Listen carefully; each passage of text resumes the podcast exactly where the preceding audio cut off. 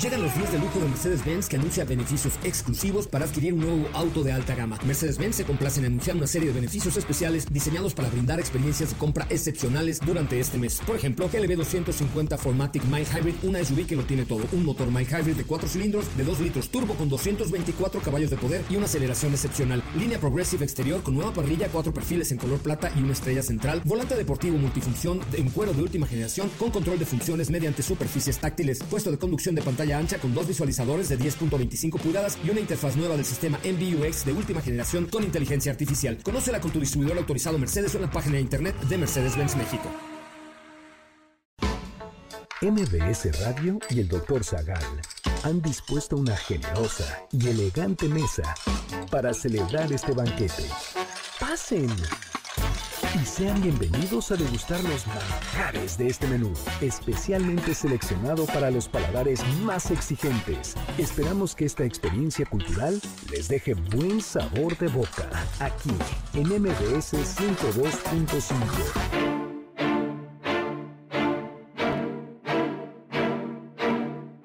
¿Qué es el existencialismo? ¿Cómo era la relación entre Simone de Beauvoir y Jean-Paul Sartre? ¿Quién escribió El extranjero? ¿De qué trata la náusea? ¿Quién es considerado como el padre del existencialismo? ¿Qué diferencia hay entre un existencialista ateo y uno cristiano?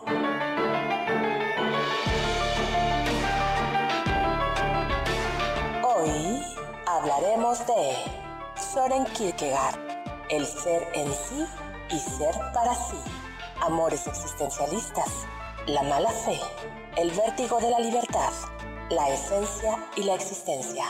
Albert Camus. Y más sobre el existencialismo.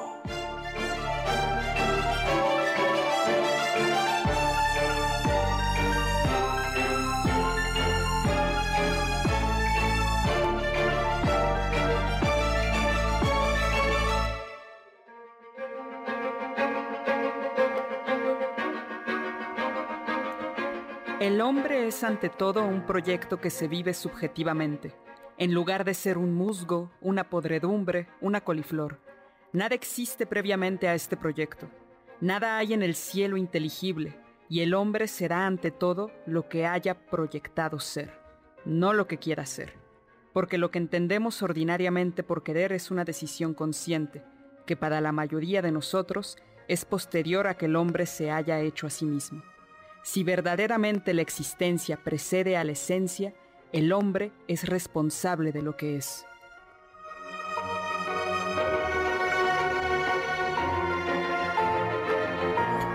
Hola, hola, soy Héctor Zagal y estoy contentísimo de estar con ustedes hoy en este sábado a las 5 de la tarde aquí de DMBC 102.5 en este banquete, un banquete que dedicaremos a hablar de filosofía, hablaremos del existencialismo, porque el hombre es libertad.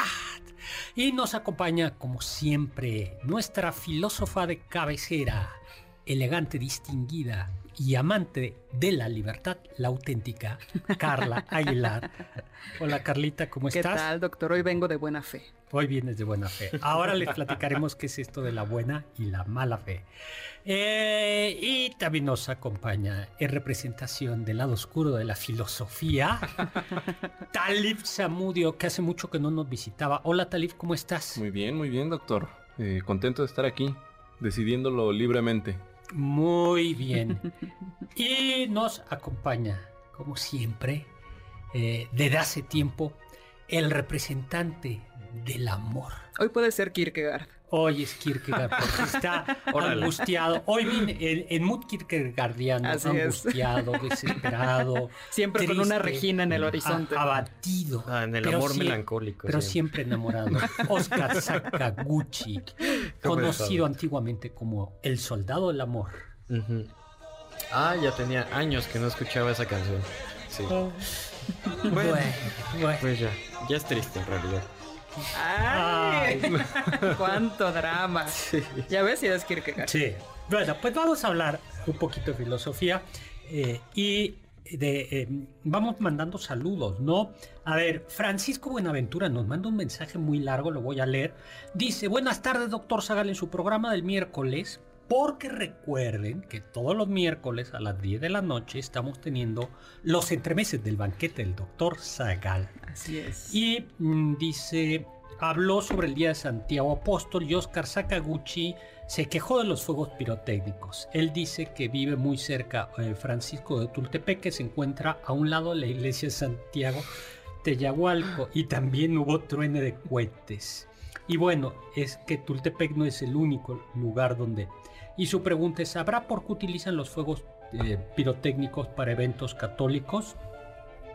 Eh, y alguna vez un amigo me comentó en la época de la conquista que originalmente eran truenos de cañones verdaderos.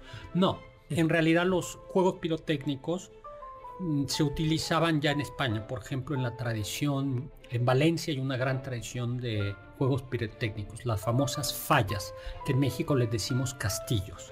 Ah, Entonces, lo que Mm. sucede es que los fuegos pirotécnicos eran para celebrar grandes fiestas. En Francia so- eran sobre todo se utilizaban fuegos pirotécnicos, por ejemplo en la época de Luis XIV, para las fiestas reales.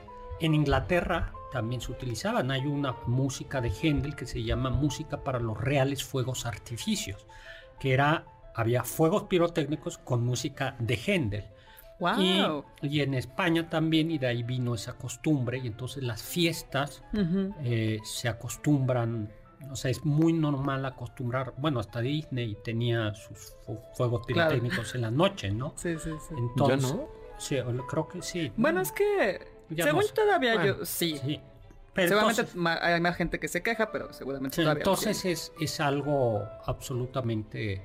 Bueno, y Es eso padre, viene, ¿no? viene Es de. China, ¿no? Sí, pero a las 12 de la noche, cuando el otro día tenemos que ir a trabajar. a Bueno, las- sí, sí te entiendo. Bueno, me ya toca en San. Hipólito el 28 de octubre. Lo que yo no sé... Doctor, hay que mandar saludos a todos los que nos están viendo por Facebook Live, por la página de El Doctor Zagal. Hola, Muchas hola, ¿cómo gracias. están? ¿Cómo están? Y ya tenemos a Víctor Guadarrama que también nos está escuchando. Muchas gracias. Julio César dice que hoy está escuchándonos en vivo porque terminó temprano de trabajar. Juan qué Manuel padre, presente como cada sábado. Y eh, pues muy bien. Oye, y hoy le, bueno, ya les y le doy las gracias a Carlos Carranza, eh, que me invitó hoy a hablar sobre mi novela El vampiro el virrey a su club de literatura, Club Las Aureolas, allí en El Hijo del Cuervo en, en Coyoacán. Muchísimas gracias, Carlos, por, por eso. Y vamos a regalar un vampiro del virrey, esta novela eh, publicada por Planeta, mi novela más reciente. El vampiro del virrey, en la que Talib y Oscar Sakaguchi leyeron los manuscritos, ¿verdad? Sí. Los, los fueron leyendo.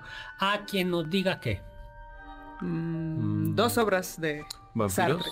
Ah. dos, Iba a decir Héctor Saga. dos obras, dos, una obra de Jean Paul Sartre. Una. Ok.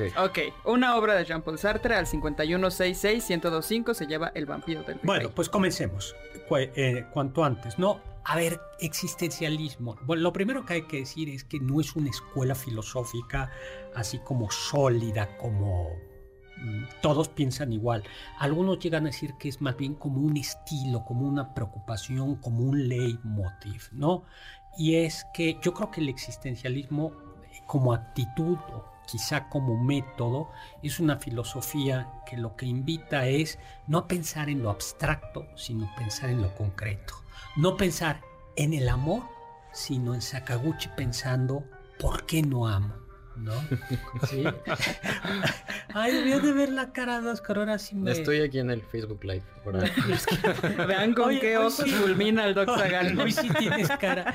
Sí, eh, es, eh, es decir, es una O por qué filosofía, amo aún cuando no quiero, Quiero. amar, ¿no? una filosofía que invita a hacernos cargo de la propia, de la propia existencia, ¿no? Y que además hace caso al entorno, ¿no, doctor? A la situación histórica en la cual se vive y uno como individuo cómo enfrenta y a qué problemas está invitado a darle solución. Hay filosofías que, por ejemplo, hablan quizá de problemas más abstractos, más teóricos, pero este es un estilo filosófico que, que justo invita a, a dialogar, a reflexionar sobre la propia existencia. Lo decía un filósofo existencialista, Gabriel Marcel, decía, hay dos niveles de reflexión.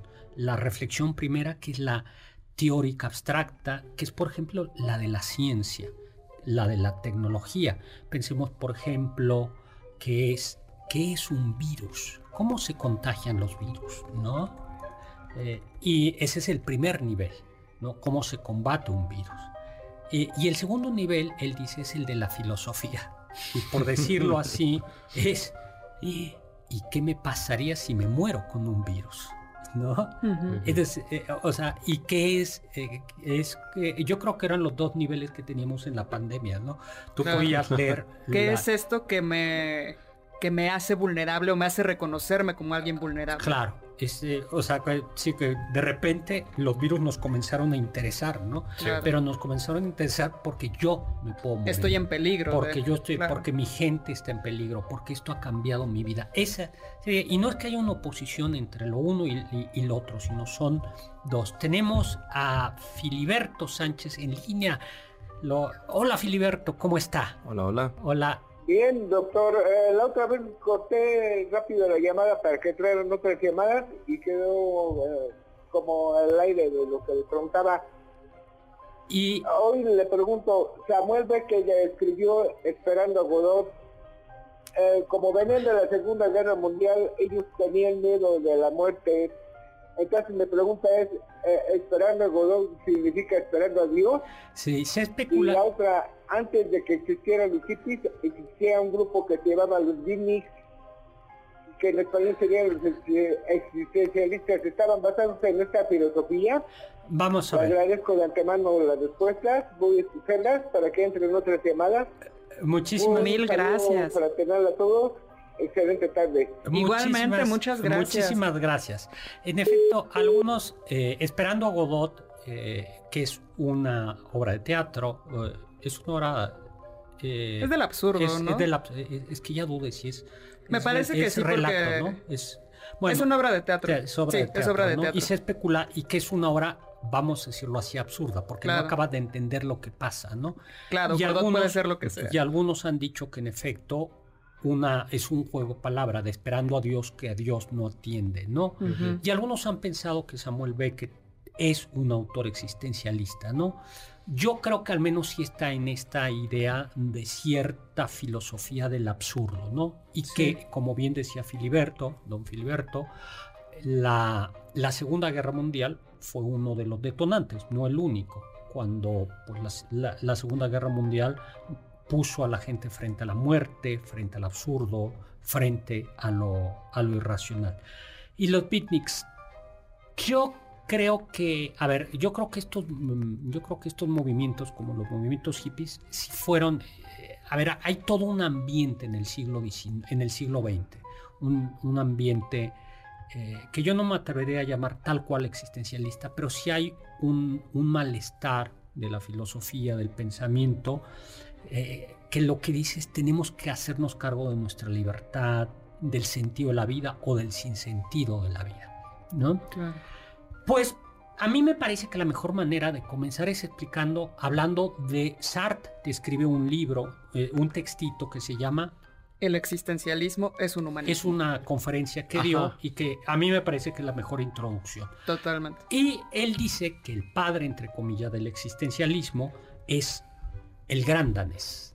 Soren Kierkegaard. Soren Kierkegaard, ¿no?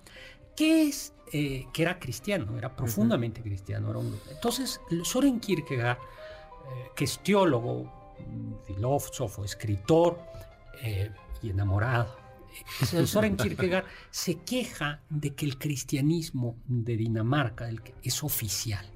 ¿no? El cristianismo es un cristianismo como de religión oficial, donde se hacían carreras, tú te inscribías, en el seminario y podía llegar a ser pastor y ser pastor mm, era tener un puesto y entonces es un cristianismo pues cómo lo llamaríamos de formas, ¿no? De formas. Y frente a ello, frente a este cristianismo de formas, por un lado, y frente a la filosofía de Hegel, que es una filosofía eso abstracta, él dice lo que tenemos que hacer es eh, hacernos cargo de la existencia de nuestra libertad y aprender a enfrentar a Dios cara a cara. No enfrentar en el sentido necesariamente de, antagonismo, sino, sino de hablar con él, ¿no? y eso cambia, cambia. Y de lo que implica reconocer a Dios como Dios y yo como creación de ese Dios. Y yo creo que una también, eh, Kierkegaard habla como de tres tipos de existencia, ¿no? Está la existencia de Don Juan, ¿no? Don Giovanni, ¿no? El Don Giovanni de Mozart, ¿no? Eh, eh, ¿Tú qué te sabes del, Don Giovanni? ¿Cómo es Don Giovanni? Bueno, Don Giovanni es este sujeto que tiene como objetivo en la vida ligar mucho, combatir mucho, tener muchos placeres y nada más. Digamos, su, su existencia se reduce a eso y es lo inmediato, lo que es rápido, lo que me genera placer ahorita. Claro, Don Giovanni es un señor que busca el placer, lleva una existencia inmediata, ¿no? O sea, se la pasa ligando, ligando, ligando, ligando, ligando, ligando.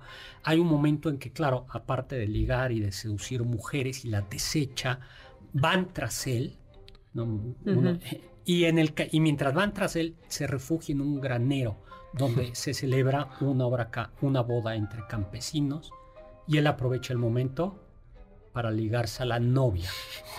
nada más. O sea, es, va, va así. ¿no? Porque lo que le gusta es el ligue, no una persona en realidad. Lo que le gusta es la experiencia de ligar. Exactamente, ¿no? Y lo que, y se llama existencia inmediata porque es una persona que eso, que no advierte que, que va el, al momento, ¿no? Hay en, en el personaje de Don Giovanni, hay un momento en el que el ayudante de Don Giovanni, hay una amiga o novia o lo que fuera de Don Giovanni, se entera de que tienen un, de que hay un catálogo de amantes, de, conquistas, ¿no? Eh, le, les voy a leer un poquito el catálogo de las conquistas que va leyendo el, el, el, ayudante Leporello de Don Giovanni. Dice, señorita, el catálogo es este, de las bellas mujeres que amó mi patrón, un catálogo que yo mismo hice, observadle conmigo, en Italia 640 en Alemania 231, 100 en Francia, en Turquía 91, pero en España son ya 1003. Entre ellas hay campesinas, camareras, ciudadanas, condesas, baronesas, marquesas, princesas, y hay mujeres de toda condición, de toda forma, de toda edad, de las rubias. Él tiene costumbre de halagar la gentileza, de las morenas la constancia, de las pálidas la dulzura. Quiere para el invierno a la gordita, quiere para el verano a la flaquita. Es la corpulenta majestuosa, la pequeña es más graciosa. A las viejas las conquista por el placer de ponerlas en la lista. Su pasión predominante es la joven principiante. Bueno, y sigue. ¿No? A ver si de regreso podemos poner un pedacito y vamos a explicar por qué es tan importante esto.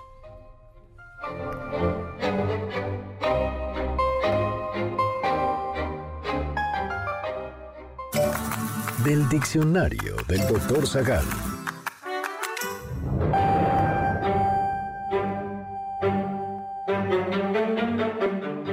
La palabra existencia proviene del latín tardío existentia, mismo que se compone del prefijo ex hacia afuera, el verbo sistere, tomar posición, estar fijo, y el sufijo ia. Por ello, su significado aludía en su tiempo a lo que estaba fuera.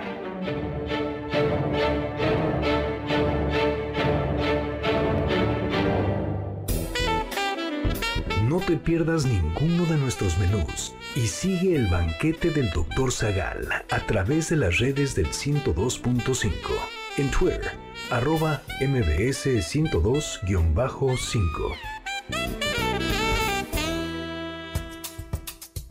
¿Quieres felicitar al chef por tan exquisito banquete? Llámale al 55 51 66 1025 en MBS 102.5. Estás escuchando el banquete del Dr. Zagal. ¿Quieres contactar a los ayudantes del chef?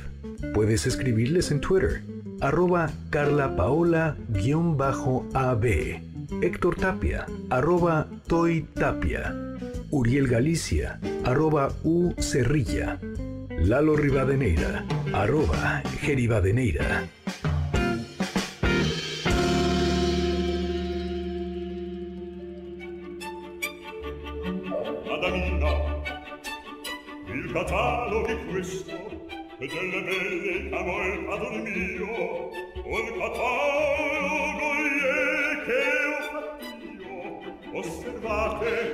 Hola, hola, estamos de regreso. Pues pedimos que nos pusieran, gracias aquí en, en, la cabina, justo el pedacito de la ópera de Mozart. Eh, es el catálogo, ¿no? Madamina el catálogo puesto, ¿no? Y que como le decía, bueno, pues eh, eh, don Giovanni, eso no le importa que sea rica, que sea fea, que sea bella, mientras lleve la faldita, vos sabéis lo que hará. Ahora, ese personaje para Kierkegaard es muy importante porque es la persona que en lugar de comprometerse y de asumir su existencia, va como de flor en flor, ¿no?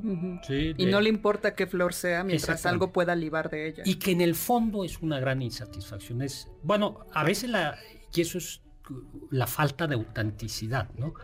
Eh, y que no hay que pensar necesariamente en estos personajes. Yo el otro día pensaba en las personas que conducen este, sin ningún tipo de precaución y que se, a ver, yo entiendo que alguien se juegue la vida deliberadamente, ¿no? O sea, soy deportista de alto riesgo. Pero hay gente que juega al deporte de alto riesgo sin querer advertirlo, ¿no? ¿no? Y esa es la existencia, la, existencia inauténtica. Por eso es el estadio estético, porque es pura la sensibilidad. Hay gente que vive tan pegado a la... que, que no se pregunta qué soy, hacia dónde voy, qué quiero, por qué, lo quiero, justamente. Sino va así como... Como que trata de evadir, porque todo el tiempo es tratar de llenar eh, creo que Kierkegaard lo dice así, tratar de, llegar, de llenar lo infinito con lo finito. Así es. Entonces es todo el tiempo eh, voy con placeres, los placeres terminan siendo efímeros, entonces claro llega un punto donde se termina encontrando con el tedio de la vida y entonces ahí como decía mi profesor de filosofía, Babalú, porque pues ahora qué haces, o sea te das cuenta de que por más que vivas al extremo, por más que tengas un montón de experiencias, siempre te vas a terminar encontrando con este vacío eh, que te va a llevar a otros estadios existenciales. Tenemos otro personaje también de existencia. Pero antes de eso, y para que viva una experiencia bonita, pero no sean parte de este estadio, eh, vamos a regalar seis pases dobles. ¿Para dónde? ¿Eh? Seis pases dobles. Dos pases dobles los vamos a dar para la banda mexicana de rock La Castañeda para el 5 de agosto a las 21 horas en La Maraca. También vamos a dar dos pases dobles para Café Tacuba este domingo 6 de julio en el Auditorio Nacional a las 20 horas. Y vamos a dar dos pases dobles para que disfrutes el electropop de María Daniela y su sonido láser junto a la música electrónica de Susi eh, para el viernes 11 de agosto a las 21 horas en La Maraca. Y se los vamos a dar a quienes llamen al 51 66 1025 y que nos digan que. Quiero los boletos. Ok. Para cualquiera. vale. ya. Doctor, ya también tenemos ganador del libro de El vampiro del virrey para Juan Carlos Arismendi Dávila. Muchas felicidades. Y nos dice La náusea, una obra de Sartre. Muy bien, pues perfecto. Y tenemos un saludo, un abrazo a Sofía Segovia, que está un poco triste porque tuvo que dormir a una perrita. Pues un saludo. Saludos para Aida, Aida Rosas, que me llevó unos chocolates. ¿Y dónde están? Eran para mí. Eran para mí. Y saludos, que esté excelente el programa. Nuestro amigo Marcelino Ortiz Domínguez. Muchas gracias. Marco Antonio Oficial, ¿cuál es su pregunta filosófica o para los filósofos? A ver, vamos a contestar. ¿Cuál decía Camus que era la, la pregunta filosófica por excelencia? Si esta vida vale la pena ser vivida. O sea, ¿me suicido o no me suicido? Esa, de, algunos filósofos dicen que esa es la, la fundamental. La, fundamental. Pues hemos de alguna manera contestado así. Eh, otro personaje, por ejemplo, pero eh, también una existencia eh, inauténtica, pero ya más refinado que Don Giovanni, es Doctor Fausto. ¿Tú te la sabes? ¿Sí? No, estoy seguro, doctor. Sí. Porque Doctor Fausto. como el Doctor Zaguer. Exactamente. que le vende, le vende su alma. Ah, es que el Doctor Fausto es como yo, que llega a la edad de 75 años y se encuentra Doctor Fausto, que es este, en, el Fausto de Goethe, este hombre que ha estudiado mucho y que a pesar de haber estudiado, no sabe, es pobre y no conoce el amor.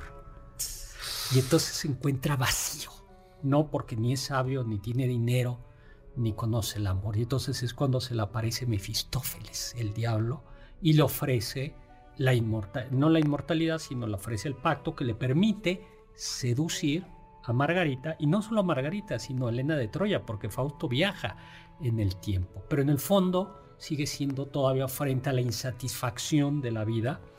Eh, es decir, ya es, ha, buscado, pero no se ha satisfecho, vuelve a refugiarse en los placeres, ¿no? Y pues luego hay, hablaremos de otro personaje que también, pero ya es como más complejo, que es el judío errante, que es, eh, según una leyenda, hay un judío que ha recibido una maldición y la maldición es... Que es inmortal. Hasta el final de los tiempos. Y entonces ya platicaremos de eso. El, el vivir y vivir la vida terminas estando desesperado, insatisfecho, pero eh, pues porque te das cuenta lo que decía eh, Oscar. Sakaguchi, que el ansia de infinito no se puede satisfacer con lo finito. Exactamente. Y pues que el ser humano está condenado a lo finito. Exactamente, que por muchos tacos al pastor, con cerveza, que por, muchos, conciertos, de Rosalía. Muchos likes. Bueno, bueno, los tacos de tripa, quién sabe. Depende de qué taquitos. Nunca llegarás a el, eh, ¿cómo es? El, el, el, hombre es un infinito que necesita del infinito y la suma de infinitos no. Pero luego hay otro estadio, ¿no? Entonces, este, digamos que el, por, por excelencia Giovanni, que es eh, así como Oscar Sakaguchi, al menos hasta hace poquito, ¿no? ¿no? Que así, va, ¿no? Y que no asume la existencia. El segundo es la existencia ética. El ejemplo es Sócrates, que es el señor que dice, yo sí asumo mi existencia, asumo mis compromisos. ¿Qué es lo que hace Sócrates?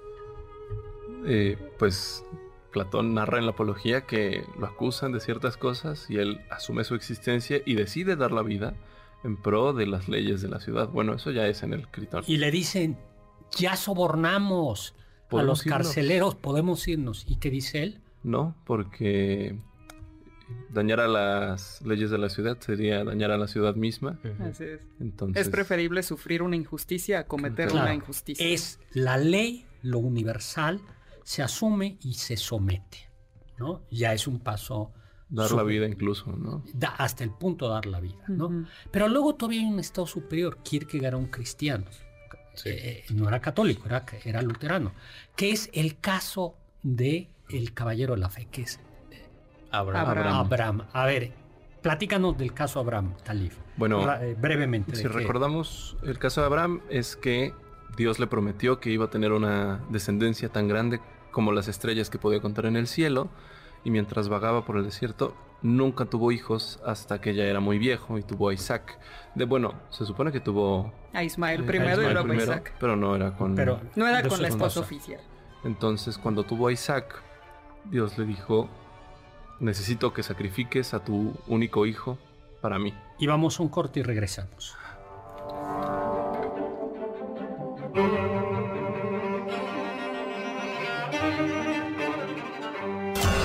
Los sabios dicen...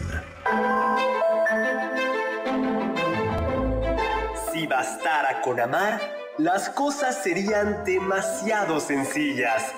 Albert Camus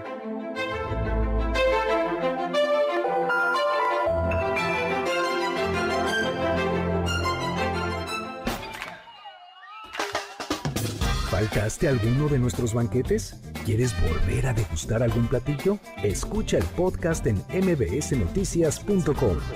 MBS 102.5. ¿Tienen algún comentario? Pueden contactar al chef principal, el Dr. Zagal, en Twitter, arroba hzagal.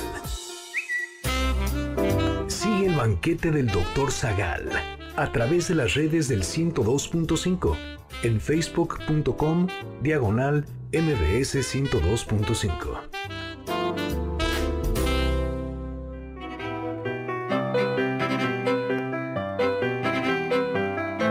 Hola, estamos de regreso. Soy Héctor Zagal y estamos aquí en MBS 102.5 en este banquete. Oigan, díganos si les está gustando que tengamos eh, temas filosóficos el existencialismo, ¿no? Claro, porque como filósofos decimos, esto está padrísimo, pero díganos, ¿qué les está pareciendo?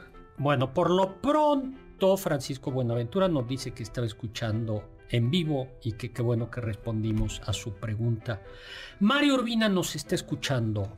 Háblenos de Albert Camus, filósofo francés existencialista, vecindado en Argelia, y la carta que le escribe a su maestro.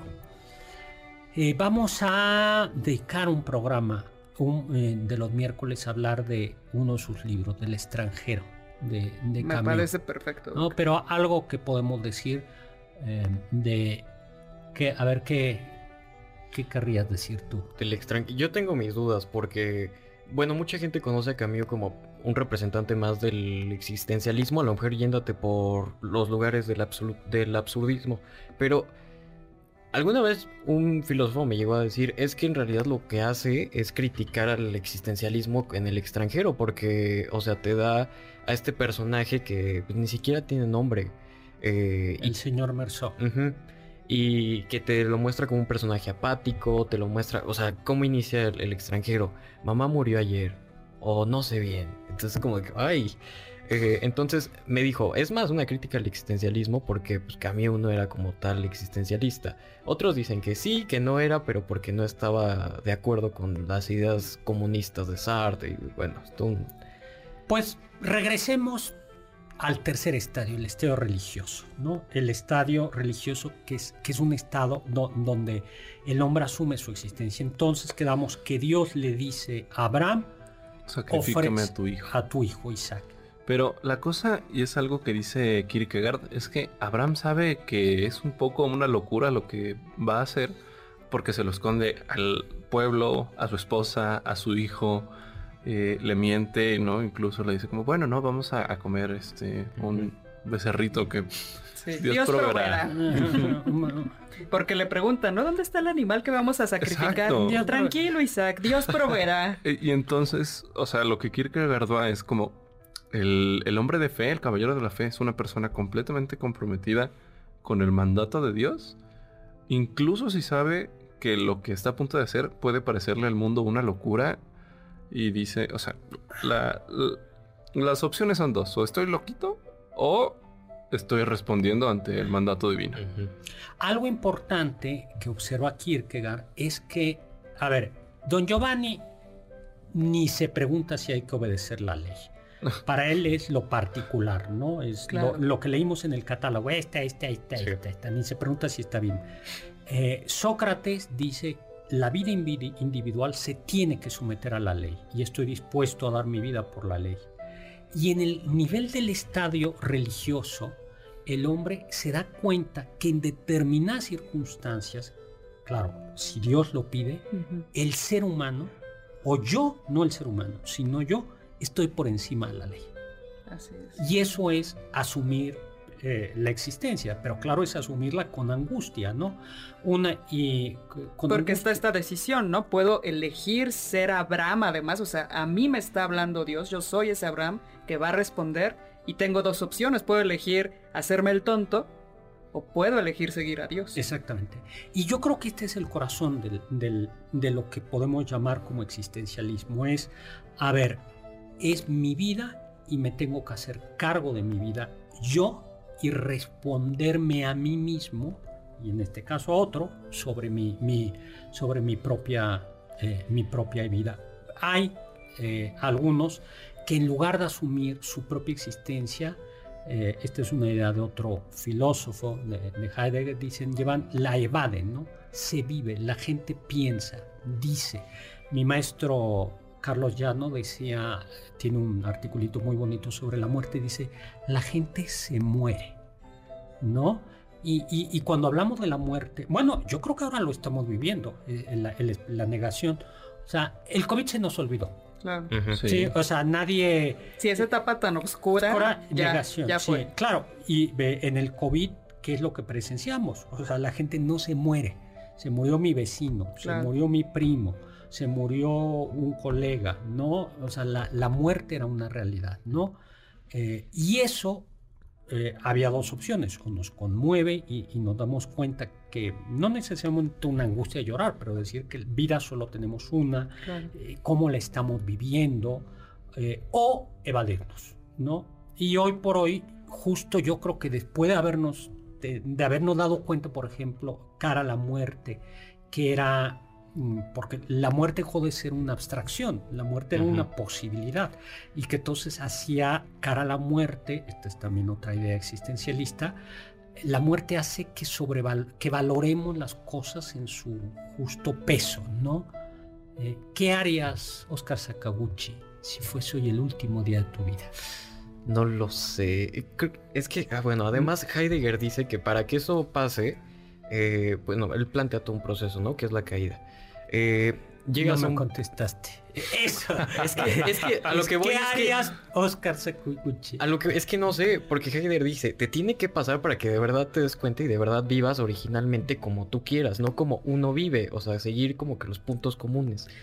Y, y ahí el punto es, tú tienes que sentir esa experiencia, pero no te la tienen que platicar, o sea, tampoco es de que, uy, la pandemia así, pero hay personas que a lo mejor no lo sintieron así, entonces hasta que de verdad te toca a ti, es cuando ya empiezas a valorar tu vida porque sabes que te vas a morir. Y por eso hay otro filósofo, Sartre dice que es un existencialista, que es Karl Jasper, que decía que la filosofía nace de las situaciones límites, como la muerte, el sufrimiento, el dolor, porque eso hace que, que te des cuenta, que, que valores tu propia existencia, ¿no? Claro. Y que, te, que digas, yo soy responsable de esto. Mi eh, Carlos Llano decía, y que precisamente por eso en, en nuestra cultura hay un horror hacia la muerte, un horror hacia la muerte que es lógica, que no te miedo, pero dice él, eh, la gente entra a los hospitales viva y nadie sabe por dónde salen los muertos. Si ustedes se dan cuenta, eh, la gente muere en los hospitales y sin embargo salen, Nadie sabe por dónde, ¿no? O sea, es Sí. algo que No. no, que, que no se ve. Y nuestro lenguaje es un lenguaje para hablar de la muerte o de los muertos, es, es finado, fallecido, eh, eh, que- como... de o lejito. enmascara también, La ¿no? Con cierto humor también. O sea, y ambas cosas son evadirlas. Pero Es- porque sabes que es la única realidad que hay. Heidegger, de hecho, dice, hay una posibilidad inescapable, que es la posibilidad de la imposibilidad de existir. O sea, es lo único que sabemos que va a pasar. Ahora, vamos a mí a quien más, quien me parece que es quizá la mejor introducción es, bueno, después, bueno, Jean-Paul Sartre dice que la introducción es, es Kierkegaard, es Jean-Paul Sartre, ¿no? Jean-Paul Sartre tiene una frase eh, que, eh, que eh, es la existencia, pre- dice, a ver, lo propio del existencialismo es la esencia. Ah, bueno, nada más terminó con una idea de Carlos Llano, que me gustaba mucho. Dice, nadie es conductista, los conductistas extremos no creen en la libertad, Todo está determinado. eh, en las vísperas de su boda. ¿No? Sí, dice, claro, en las vísperas de tu boda, te das cuenta que te vas a casar. Y- ¿Y quién sabe? o- o- bueno, Ahorita ya está el divorcio, ¿no? eh, bueno, O sea, o no te vas a casar, lo que sea, pero en Ajá. vísperas de tu boda estás nervioso. sí. Sí. ¿Por qué? Que Porque hay un vértigo de saber que eres libre para Sí. elegir esto, pero también eres libre de huir si quisieras. Exactamente, porque dices... Y Me voy a mal. aventar a hacerlo o no, pero O es no. que esa posibilidad es lo que genera una angustia. Exactamente. Porque tengo que elegir yo, nadie va a elegir por mí y aunque le pregunte a cierta escuela filosófica, que me lea algún libro de autoayuda, ¿quién realmente me puede dar la respuesta verdadera a mi situación individual? Exactamente. Nadie ¿no? más que yo. Que yo creo que una micro pregunta parecía para quienes estudiamos universidad es cuando eliges carrera. Cuando eliges Mm, carrera, mm. Digo, aunque te puedes cambiar, dices, es la primera decisión donde yo tomo control de mi existencia. Por eso es tan triste, me parece. Yo que ya voy en tercer semestre y sigo angustiado. Bueno, pero tú debías de haber estudiado filosofía. Eso Ahí lo sabemos todos. Eso lo sabemos todos. Pero, eh, ahora, y cuando Sartre dice el hombre no tiene esencia, sino tiene existencia, sino, pe- perdón, la esencia del hombre es su existencia, lo que está diciendo, o la eh, el hombre es la nada, el hombre es libertad, en realidad lo que está diciendo Jean-Paul Sartre es que lo, lo específico del ser humano es la libertad. Y dice, pone el ejemplo del abrecartas. ¿Te lo sabes, Talir?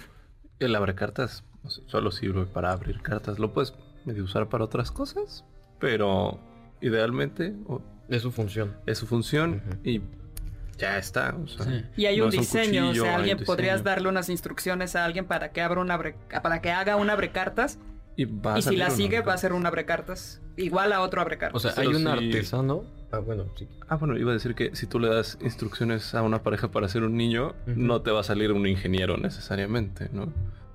Nos tenemos que ir a un corte y nos vamos con esta frase maravillosa de Talib. Recuerda, estamos en vivo 5166105, mi Twitter arroba hzagal, zagal con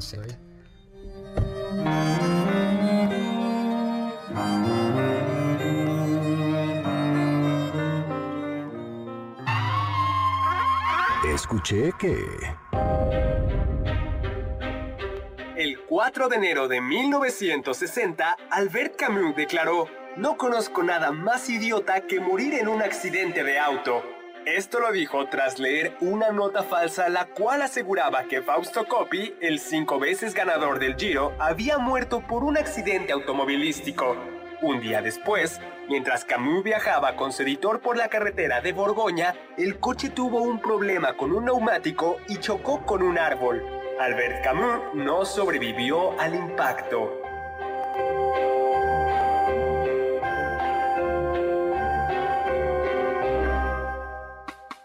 Ponte en contacto con nosotros en nuestra página de Facebook, Doctor Zagal. Ya volvemos a este banquete después de un ligero entremés comercial. ¿Listos para el siguiente platillo? Quédate con nosotros. Aún hay mucho por picar y la promesa sabrosa, el postre. Hay quien dice que... pesar de que hoy es reconocida por sus importantes obras filosóficas y existencialistas, en su momento Simone de Beauvoir fue duramente criticada por sus primeras publicaciones, mismas que, según algunos, incitaban a la perversión en mujeres jóvenes.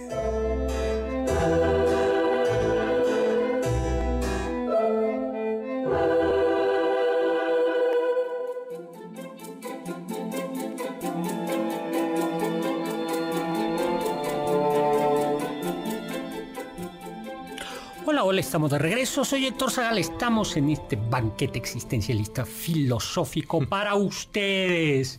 Astrónomos, saludos, encantado del programa. Es bueno el tema existencialismo, pero para mí un poco elevado el tema. Quiere boletos para Castañeda, aunque ya no alcancé y espera para hablar, hubiera para el Panteón Rococó. Ya no, ya no hay, ¿verdad? No, ya de hecho ya, ya tenemos los ganadores, doctor. Los pases dobles para Café Tacuba, Josefina García Martínez, Víctor Manuel Huerta Gasca y Alejandro Magadón Revelo. Y los pases dobles para La Castañera, Jenny Angélica Barrón Solís, Juan José Cruz Martínez y Arturo Francisco Pérez Arzate. Gracias. Y luego el ganador del libro es Miguel Ángel Vives Aceves, del vampiro del virrey, del vampiro del virrey.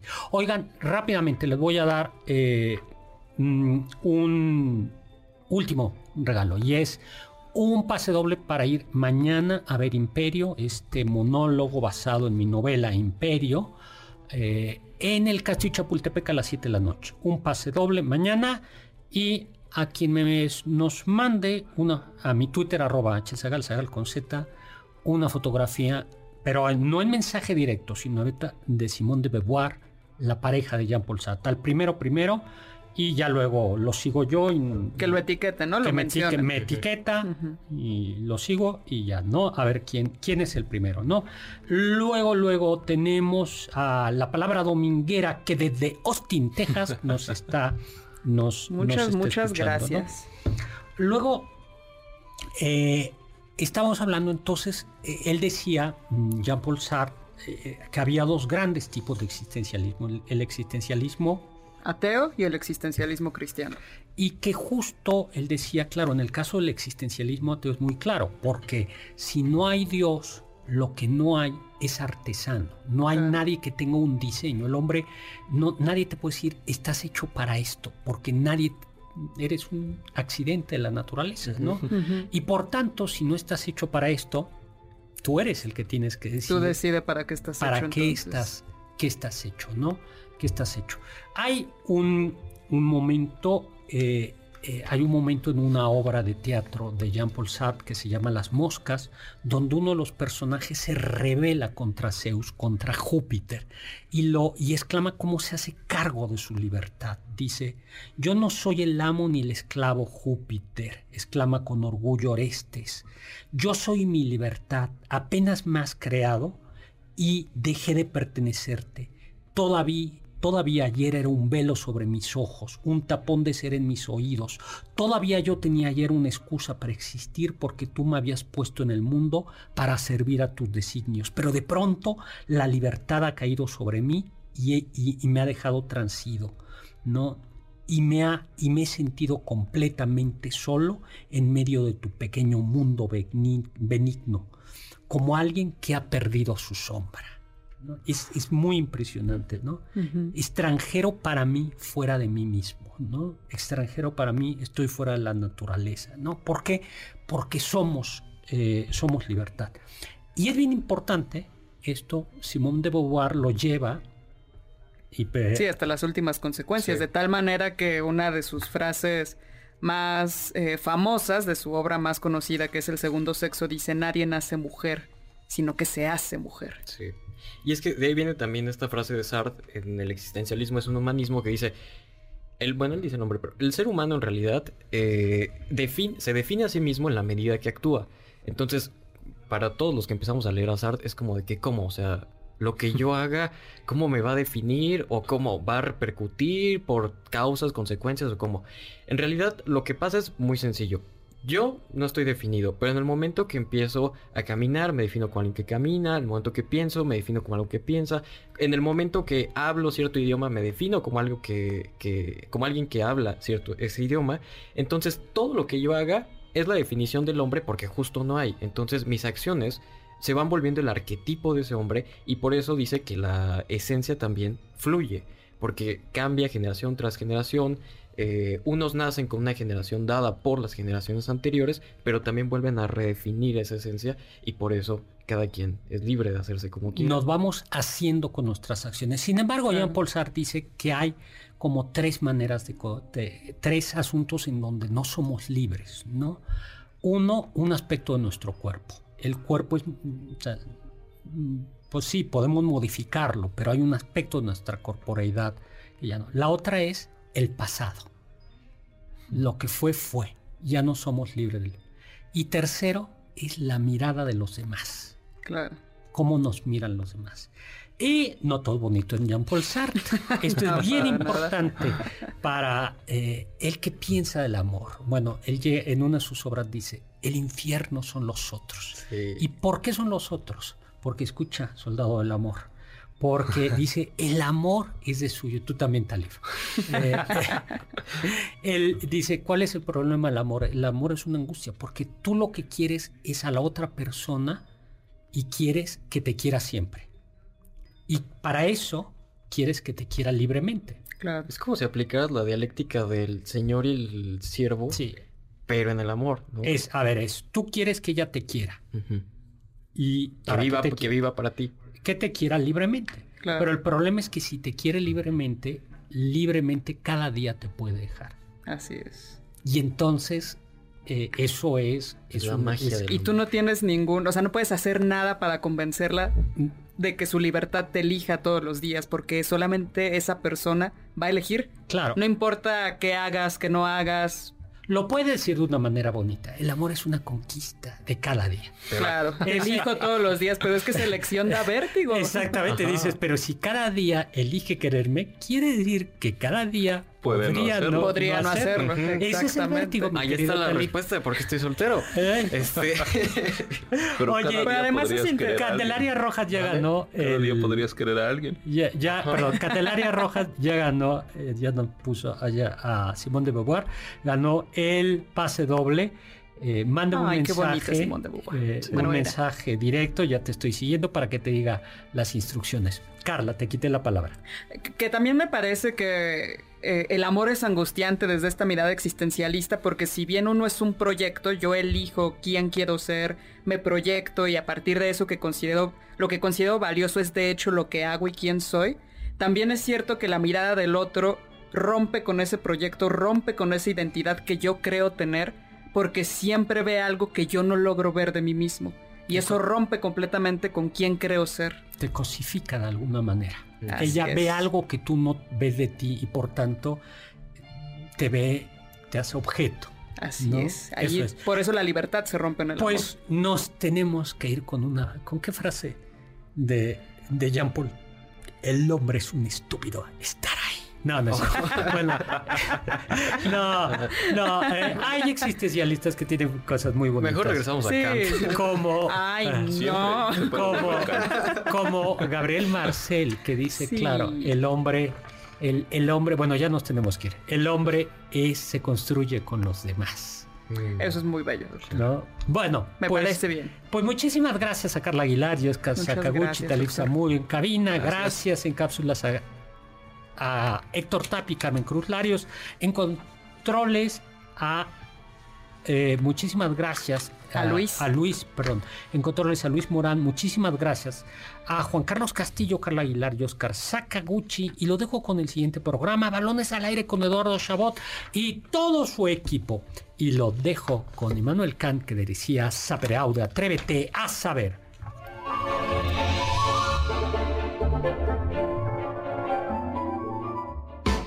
Confiamos que este banquete ha sido un deleite gourmet y cultural. Gracias por escucharnos y nos esperamos el próximo sábado con una deliciosa receta que seguro será de su agrado. MBS 52.5